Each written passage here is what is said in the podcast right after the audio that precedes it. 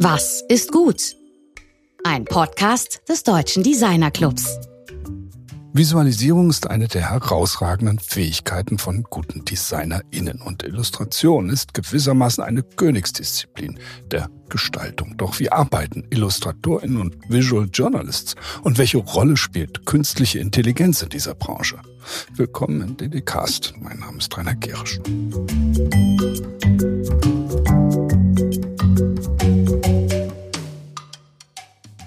Jan Schwoche und Tim Weifenbach sind zwei Protagonisten der Visualisierungsszene in Deutschland. Jan war Ressortleiter und Artdirektor der Infografikabteilung beim Magazin Stern. Er baute anschließend in Berlin die Infografik-Unit von Kircher Burkhardt auf. Sein eigenes Studio Büro Golden Section Graphics wuchs rasch zu einer der größten Infografikagenturen der Welt und wurde später nach Jans Ausstieg in Sapera umbenannt. Seit 2022 ist er Mitbegründer und kreativer Kopf der Scrollytelling GmbH.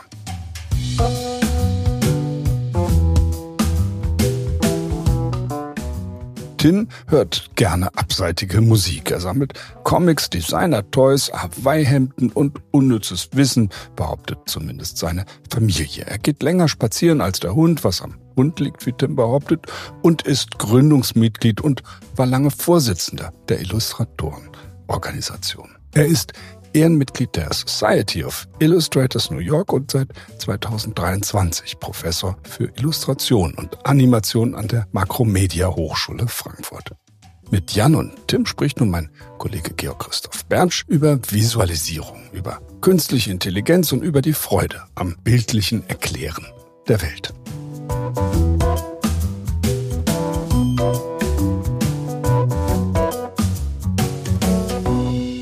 Ja, heute geht's um Illustration. Ich bin super happy, dass wir äh, mit Tim Weifenbach und Jan Schwocho zwei absolut ausgewiesene Experten zu dem Thema hier in Talk reingeholt haben. Wie geht's euch denn? Hallo, Tim. Ja, vielen Dank für die Einladung. Ähm, mir geht's soweit gut. Hab schon den ganzen Tag äh, KI zum Beispiel als Thema an der Hochschule hinter mir. Bin total gespannt, über was wir heute reden dürfen miteinander. Ja, Jan, wie geht's dir? Ich war auch heute schon an der Hochschule und habe mit Studenten gearbeitet, was mir immer sehr viel Spaß macht, weil es auch wieder ganz neue Horizonte eröffnet. Also immer offen sein für neue Sachen, auch mit jungen Menschen arbeiten, das macht mir Spaß. Ja, ihr steht ja beide für, jetzt mal ganz grob, für Illustration, also was ja im Grunde so eine Art Königsdisziplin des Design ist, also aus unterschiedlichen Perspektiven, in unterschiedlichen Feldern ähm, mit unterschiedlichen Methoden, aber es geht letztlich um Visualisierung von komplexen Sachverhalten oder eben sogar um die Visualisierung von gerade parallel laufenden sozialen Prozessen. Wie auch immer. Ist auf jeden Fall eine total wichtige Angelegenheit. Ähm, jetzt mal ganz platt, direkt mal an, an, an Jan. Was kann Illustration können? Oh, naja, ich bin ja nun ein bisschen mehr in dem Bereich Infografik unterwegs. Also für mich ist natürlich in erster Linie, würde ich einfach mal einen Schritt zurückgehen und sagen, ich bin ja gelernter Kommunikationsdesigner.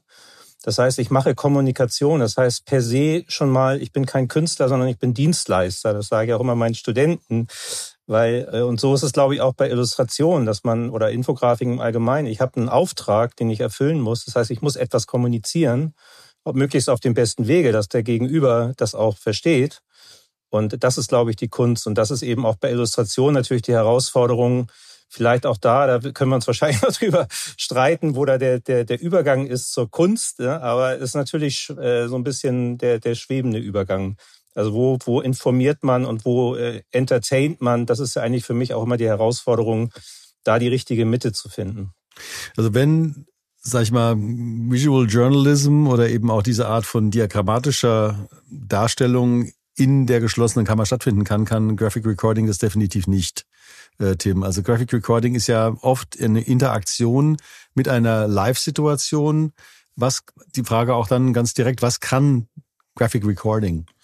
Naja, Graphic Recording ist eine Visualisierungstechnik, die ist geboren sozusagen aus einer Melange ähm, des Designs, der Architektur und der Beratung.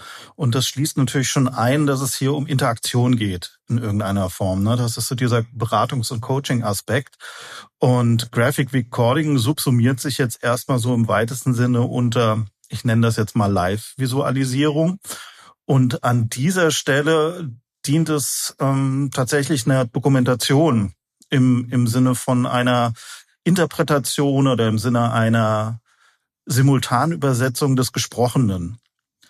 Will heißen, ähm, man ist eben als, als Dokumentator dabei, nutzt künstlerische Mittel und kann damit eine, eine Wiedergabe der zum Beispiel Konferenz oder des Workshops geben, die vor allen Dingen in der Breite, also das große Bild, the big picture aufmacht. Vielleicht nicht so in der Tiefe, wie Text das tut, aber man vermeidet auch Death by PowerPoint und es ist ein sehr viel höheres Involvement der Beteiligten dabei. Ne? Es ist super für ein Recap. Man kann es in alle Kommunikationskanäle kippen. Und ähm, wie wir alle wissen, Bild funktioniert schneller als nur Text in der Wahrnehmung. Und ähm, irgendwo habe ich mal die wunderbare Zahl gesehen, dass äh, unsere Neuronen das 60.000 Mal schneller erfassen, ein Bild, als äh, das, das abstrakt Wortsprachliche. Und diesen Umstand macht sich halt Graphic Recording zunutze, indem es ähnlich wie bei einem Comic eine Wort-Bild-Kombination benutzt, um Informationen A zu sichern, also auch Prozesse zu sichern und gleichzeitig das Ganze auch greifbar zu machen ähm, und zu dokumentieren. Jan, du hast ja vorhin schon diese Dienstleistungsdimension äh, eben deiner Arbeit ganz bewusst hervorgehoben. Hast es auch abgegrenzt gegenüber Kunst, also die sich sozusagen selbst beauftragt. Und eine deiner, muss man schon sagen, berühmtesten Publikationen ist dieses Wirtschaftsverstehen mit, mit Infografiken. Also da ist so eine Dienstleistung darin, einen hochkomplexen, auch prozessuale Strukturen mit Infografiken so vermitteln zu können. Also dieses Wirtschaft verstehen ist ja ein Anspruch, der ist ja ziemlich gewaltig, dass jemand, der sich in dem Feld nicht auskennt, auf Basis deiner Arbeit ökonomische Prozesse versteht. Wie arbeitet man sich denn in sowas überhaupt rein? Ich meine, das ist ja eine unglaubliche Recherche und Vorbereitungsarbeit, bevor da der erste Strich äh, gezogen wird, oder? Genau. Die, also bei Infografiken im Allgemeinen ist es ja so, dass man sich erstmal wahrscheinlich zu 50 oder mehr Prozent äh, mit der Sache beschäftigen muss, bevor man überhaupt anfängt, eine Grafik zu machen. Das heißt, ich muss ja selber erstmal die, die komplexen Zusammenhänge verstehen. Bei Wirtschaft verstehen war es noch ein bisschen anders, weil wir da eben mit Thomas Ramge habe ich zusammen das Buch gemacht der auch wiederum recherchiert hat und auch Leute gehabt, die uns quasi zugearbeitet haben. Das heißt, die uns da teilweise Arbeit abgenommen haben, aber es ändert nichts. Ich muss nachher auch das Ganze verstehen, was ich da erklären will. Äh, was viele machen, ist, die zeichnen einfach eine Grafik ab oder den Inhalt.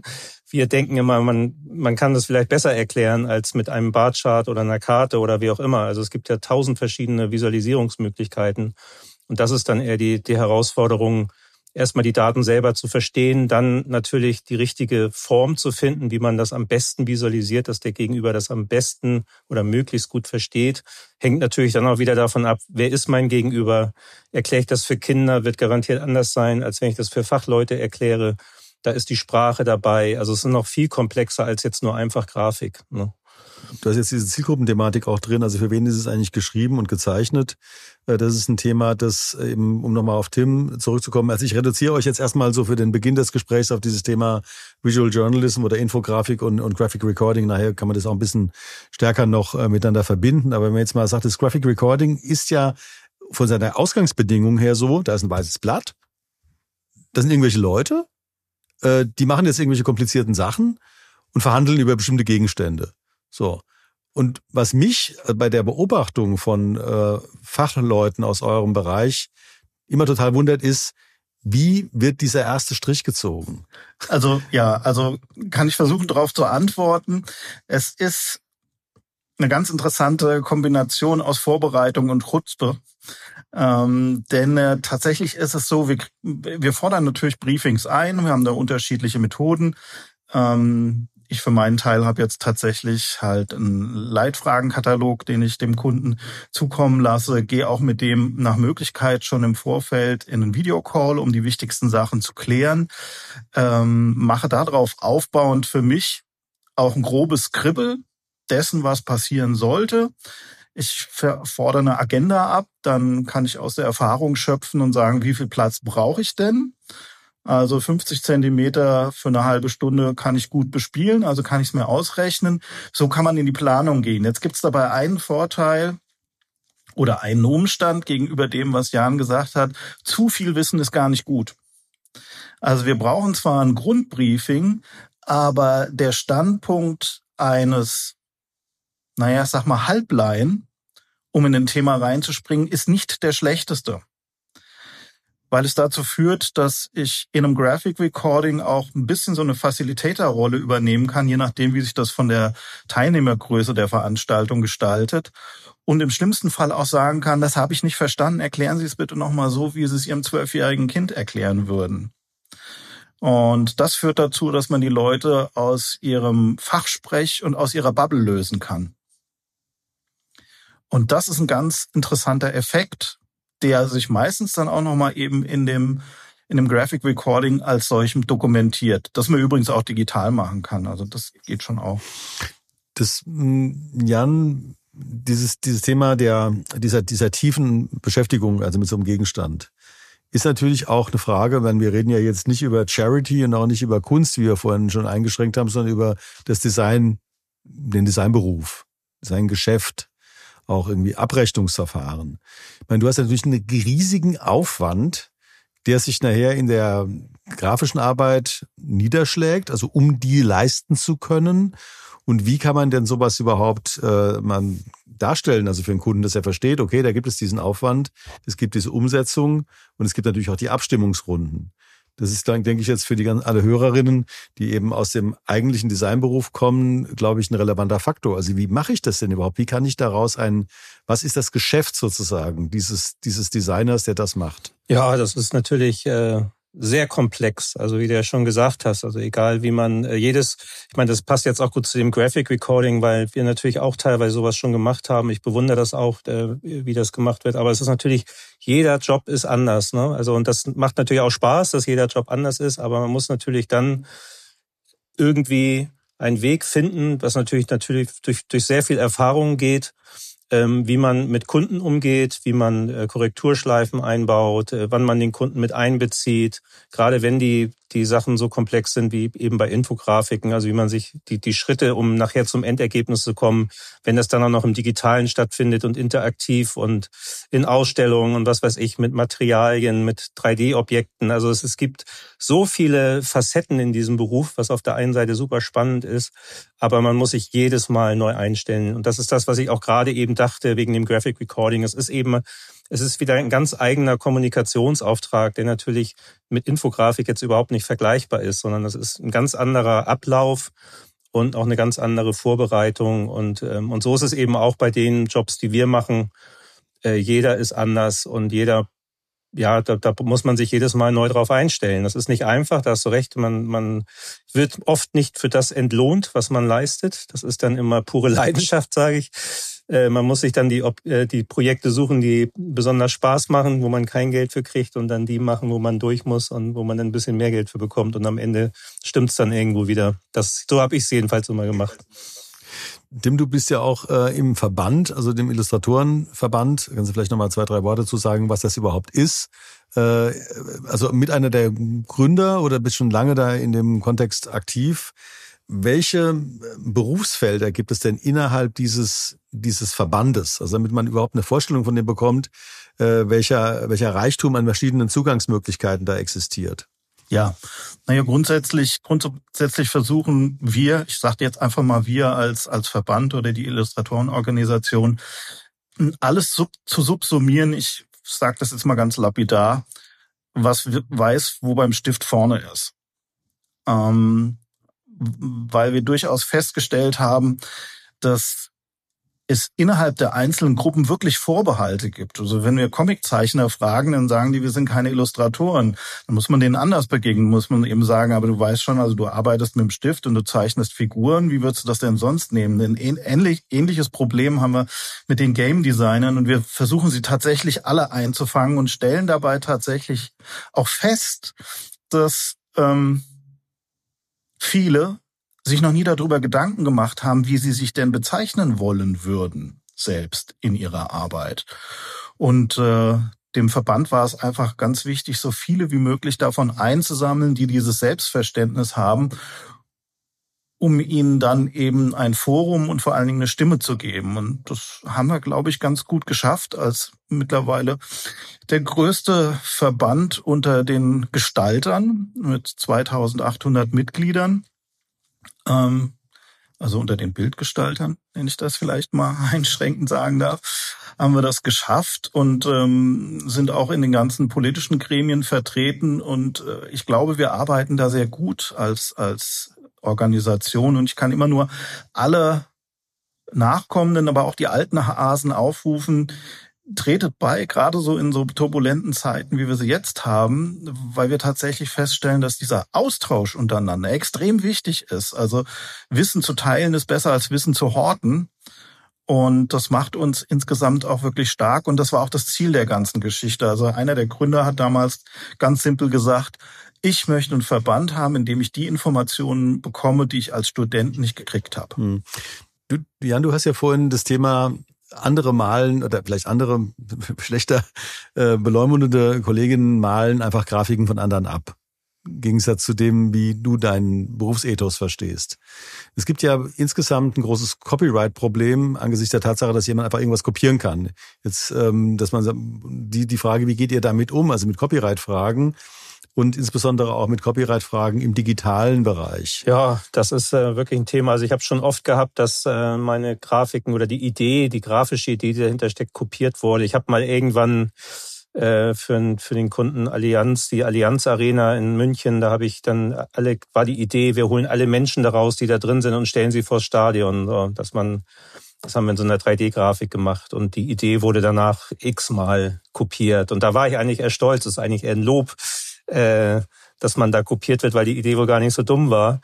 Ähm, also ich habe selten äh, Probleme gehabt, dass, dass man jemand verklagen muss, dass man irgendwie eine, eine Grafik äh, wirklich eins zu eins abmalt. Das ist vielleicht ein paar Mal vorgekommen. Aber generell ist es natürlich so, da, dass, da würde mir Tim wahrscheinlich auch äh, zustimmen.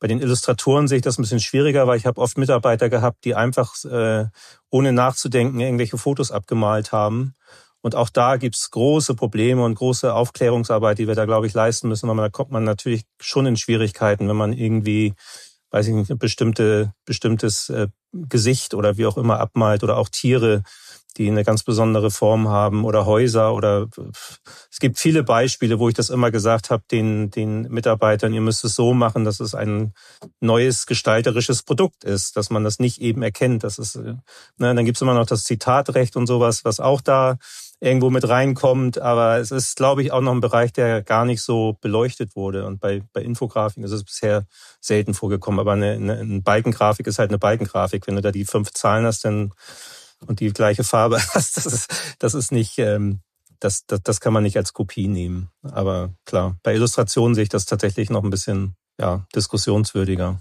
Ich habe ich hab jetzt auch eine Frage an Tim. Also erstmal möchte, also bevor ich die Frage stelle, die äh, auf die hat, auf das Thema hat mich die Franzis Uckermann aufmerksam gemacht, die, äh, von der ich dich grüßen soll, Jan. Danke. Also Creative Director beim Fokus. die sagte, aber die Frage, äh, die, also sie hat, hat mir eine, eine Mail geschickt mit einem Verweis auf dieses äh, Google Deep Mind, das eben ein neues Watermarking-Tool entwickelt hat, mit dem man nachweisen kann, ob Bilder äh, KI generiert sind. Und äh, Brücke zu dem KI-Thema, da kommen wir gleich noch ein bisschen weiter drauf. Äh, ähm, äh, Tim, ist, das spielt ja schon eine Rolle, ob man jetzt differenzieren kann, ob das also von einem menschlichen Illustrator gemacht wurde oder von einer Maschine äh, gemacht wurde. Also beschäftigt ihr euch damit ähm, direkt in der täglichen Arbeit oder in der Hochschule? Also in der Hochschule ist das natürlich äh, ein klares Superthema. In der Branche selbst auch. Ähm, es ist, glaube ich, auf beiden Seiten, kann ich so sagen, wird es eher kritisch betrachtet. Ähm, zumindest also meine Illustrationsstudenten sind bei weitem weniger äh, glühende Verfechter dieser Idee, als es zum Beispiel die Professoren sind. Ähm, weil ähm, da doch Vorbehalte sind oder die es teilweise noch gar nicht angefasst haben. Unter den Kollegen ist es noch ähm, noch viel verbreiteter. Klar, da geht es auch um Existenzfragen, die gedreht werden. Und ähm, naja, ob man das unterscheiden kann, das ist aber, man muss dann so ein Point of View einnehmen. Wie wichtig ist unseren Kunden, unseren Auftraggebern das? Ob das eine Differenz für sie macht? Ob das von der Maschine erzeugt ist oder vom Menschen?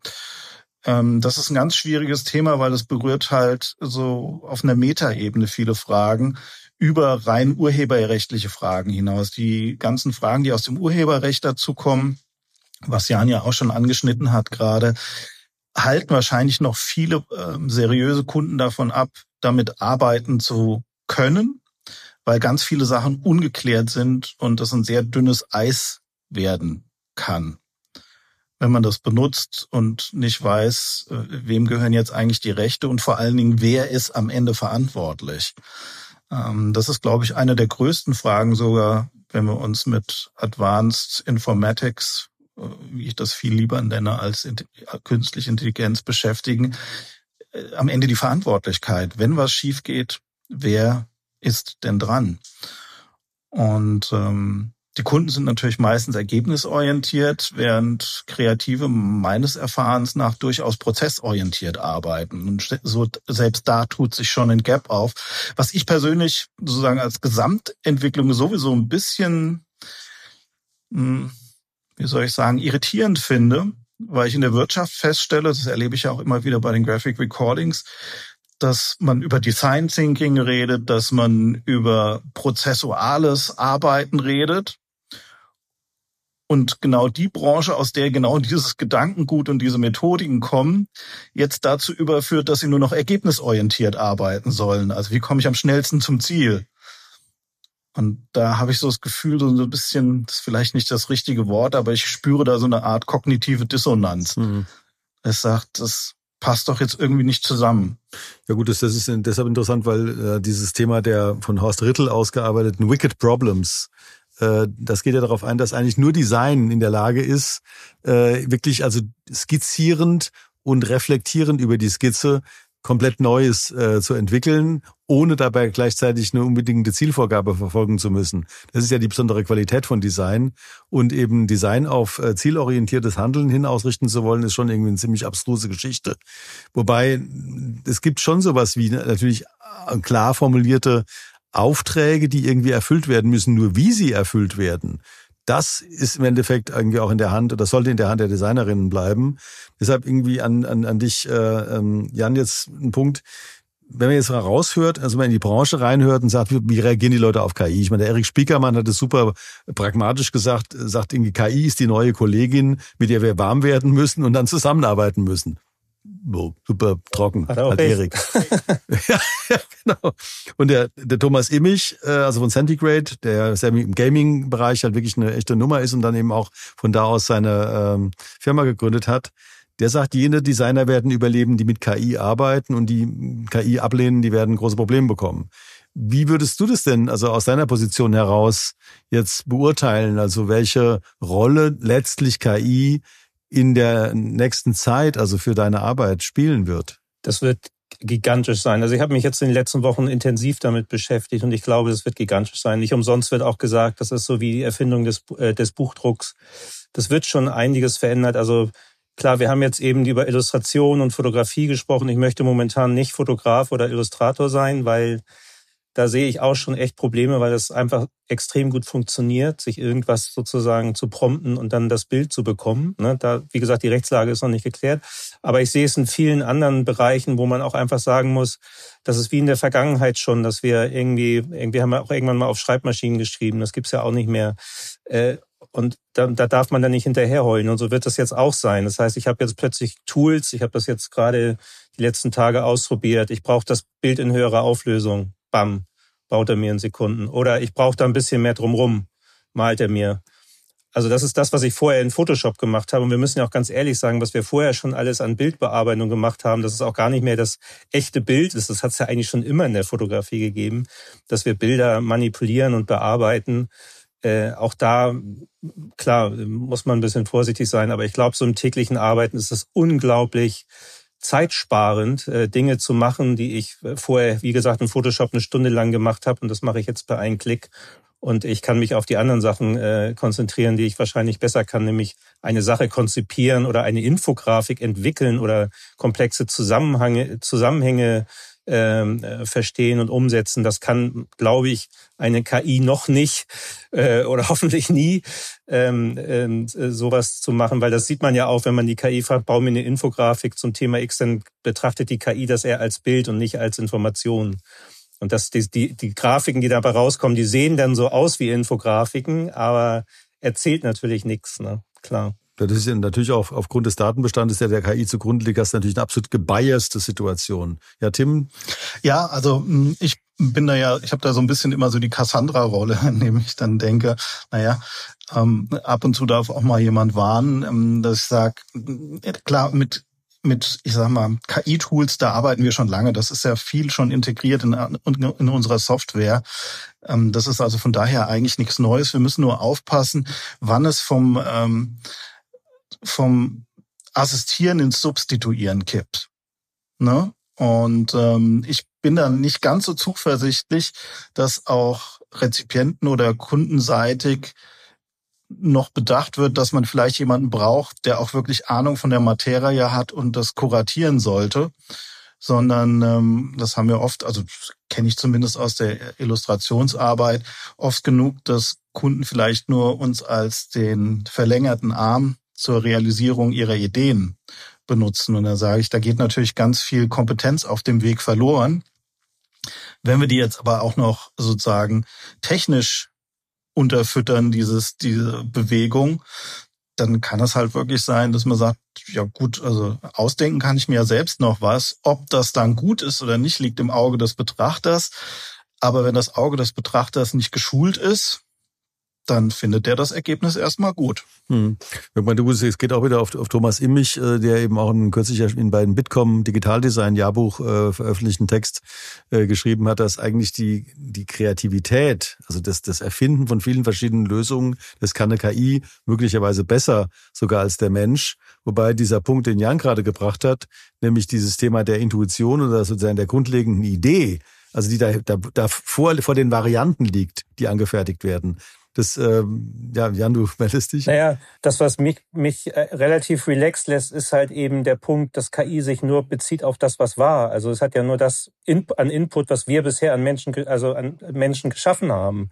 Und eben was Neues ausdenken, neue Dinge machen, das können nur wir. Das kann die KI nicht. Die KI kann nur sie alle Fotografen äh, oder Fotografien angucken oder Illustrationen, die da waren. Aber eine neue, die so noch nicht da war, die ja, wo, kann die KI Wobei nicht. da ja auch die, die, die, eine künftige Gesetzgebung noch größere Einschränkungen auch durchaus äh, schaffen kann. Genau. Ja, Tim?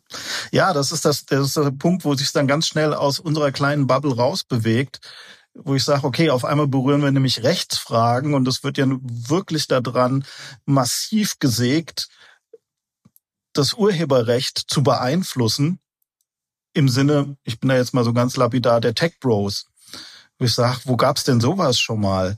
Also das ist, das ist wirklich ein, ein Angriff auf demokratische Grundpfeiler. Und da wird's nämlich dann interessant. Also wenn das dann wirklich dazu führt, dass man sagt, naja gut, das Urheberrecht muss wegen dieser Technik anders funktionieren, dann entzieht man mm, den Kreativen auf einmal einen ganz wichtigen, ganz wichtiges Element, um ihre Rechte A überhaupt durchzusetzen und B, sie zu monetarisieren.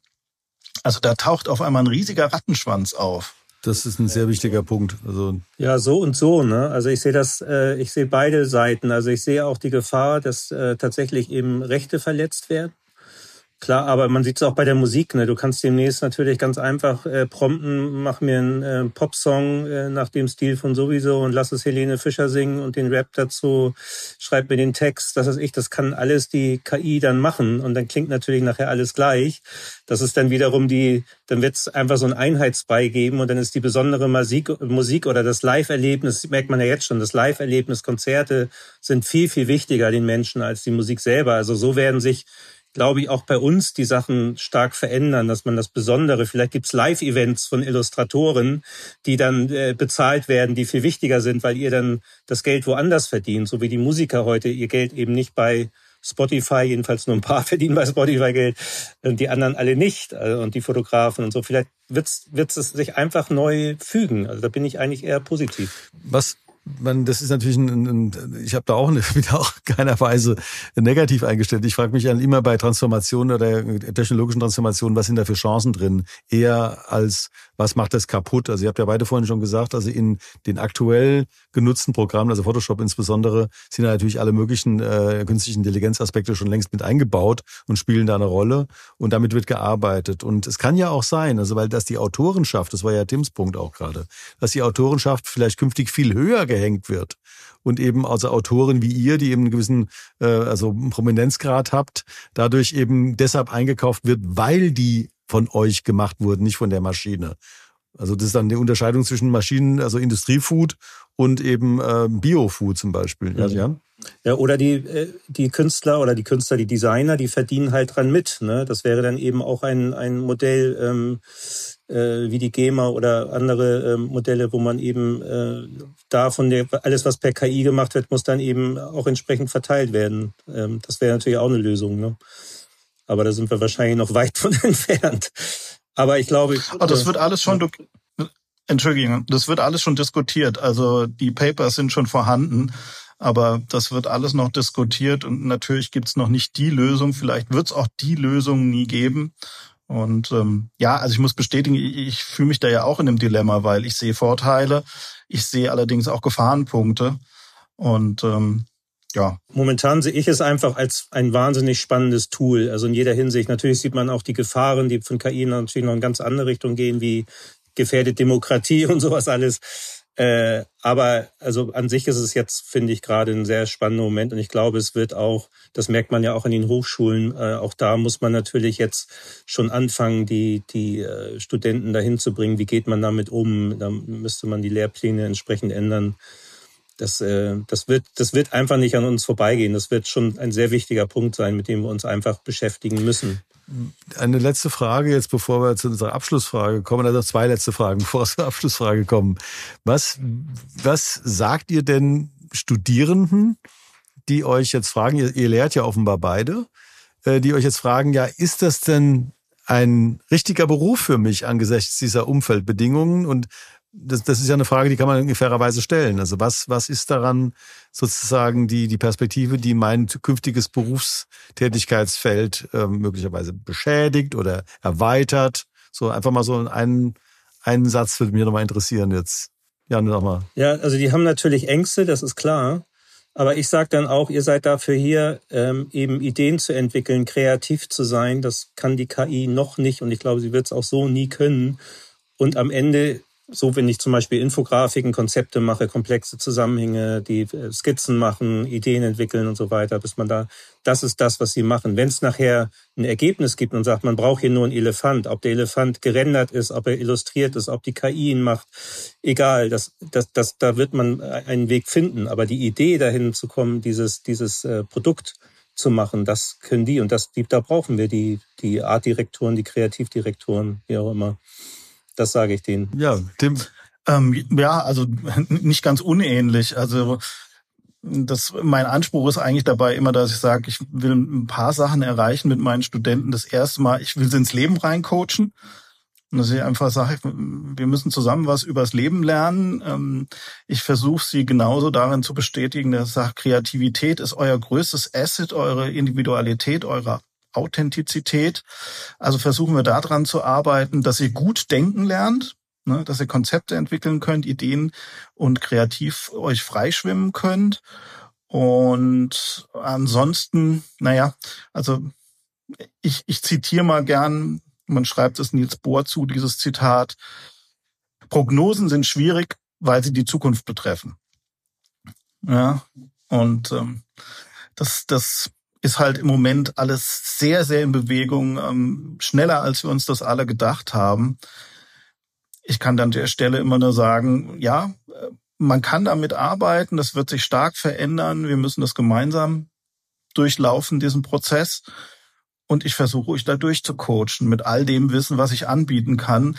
Bin aber gespannt auch, was ich von euch lernen kann. Also das muss sehr dialogisch funktionieren und ich glaube, das ist dann schon alleine gute Übung für die Zukunft. Das sage ich auch mal als erstes, dass ich sage, ich möchte von euch was lernen. Da gucken die mich immer ganz komisch an, weil ich sage, ja, zeigt mir, wie ihr TikTok benutzt, zeigt mir, also das ist, ich glaube, man, das Lernen hört ja nie auf. Das ist ja ewiges Lernen, was wir hoffentlich alle machen.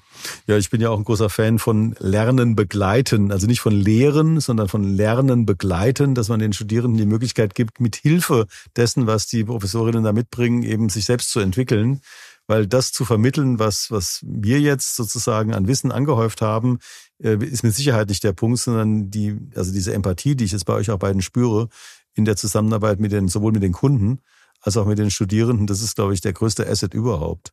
Ja. Aber ich, jetzt, ich habe noch einen, vor der Abschlussfrage der berühmten noch einen Punkt. Und zwar, ich bin ja ein bekennender Comic-Fan. Also für mich ist der allergrößte äh, Comic-Illustrator überhaupt Will Eisner. Also Will Eisner ist sozusagen mein Mega-Hero. Und ich wollte euch beide jetzt immer fragen, also wer für euch so in euren jeweiligen Bereichen so die ganz großen Vorbilder äh, sind, wo er sagt, also das ist wirklich so, meine Güte, das flasht mich oder hat mich geflasht und was ihr gerne auch mitgeben wollt in den Hörerinnen, also die sozusagen, guckt euch das an, so in dem Stil. Tim, fang du mal an. Ähm, ich glaube, da sind wir, sind wir uns sehr ähnlich. Also ich bin auch bekennender Comic, wie sagt man, Comic, begeisterter Comic viel, kann man das so sagen? Weiß ich nicht. Ähm, hab eine ausgezeichnete Bibliothek und das eine Buch, zu dem ich immer wieder zurückkomme, ist Die luftdichte Garage von Möbius, aka Jean Giraud, ähm, weil einfach jede Regel gebrochen wird und alles auf einem so hohen Niveau von Storytelling bis zur Zeichnung. Ähm, ja, da beschleunigt sich der Herzschlag ein bisschen, wenn man das in die Hand nimmt. Okay, also Möbius, La Garage Hermétique, äh, das ist natürlich ein echter Mega-Klassiker. Jan, was würdest du denn sagen, was dich so am meisten umtreibt, wo du sagst, da müssen die hingucken? Ich bin, und das ist jetzt wahrscheinlich keine Überraschung, ich bin großer Hergé-Fan, also Tim und Struppi oder Tintin. Und ähm, komischerweise sind viele Infografiker auch weltweit, die ich alle kenne, ähm, alle Tim und Struppi-Fans. Was wohl auch daran liegt, dass es der rasende Reporter ist. Also diese Mischung aus Recherchieren, ähm, ja, Reporter sein, Journalist und Grafiker. Ich bin ja auch gleichzeitig Journalist und Grafiker, daher kommt das vielleicht. Ähm, und auf die Frage zurückzukommen, ja, was, was habe ich diese eine Person? Ich glaube nicht. Es gibt natürlich den John Grimwade, der mich stark geprägt hat, aus, äh, aus Engländer, der in, in USA jetzt lebt und auch in Rente gegangen ist schon, aber der hat mich geprägt, also der hat mir, mich, mir quasi den Weg gewiesen, ist auch ein sehr guter Freund und ähm, das ist eine Person, die mich stark beeinflusst hat, wie ich Grafik ähm, denke und wie ich das mache. Aber ansonsten nehme ich einfach alles auf, was da ist. Und jetzt auch diese KI-Künstler, ich gucke mir das immer an und bin begeistert, was die alle machen. Und also ich gucke einfach in jede Richtung und nehme alles auf. Und ähm, das hört hoffentlich auch nicht auf. Dann haben wir noch die letzte, die Abschlussfrage, die berühmte Frage, die in den Titel unseres Podcasts ausmacht, nämlich was ist gut? Tim, sag mal, was, also ganz allgemein, was ist gut? Was ist gut? Okay. Hier meine Formulierung dazu gut ist, was richtig und notwendig ist, nicht was neu und originell ist. Wow.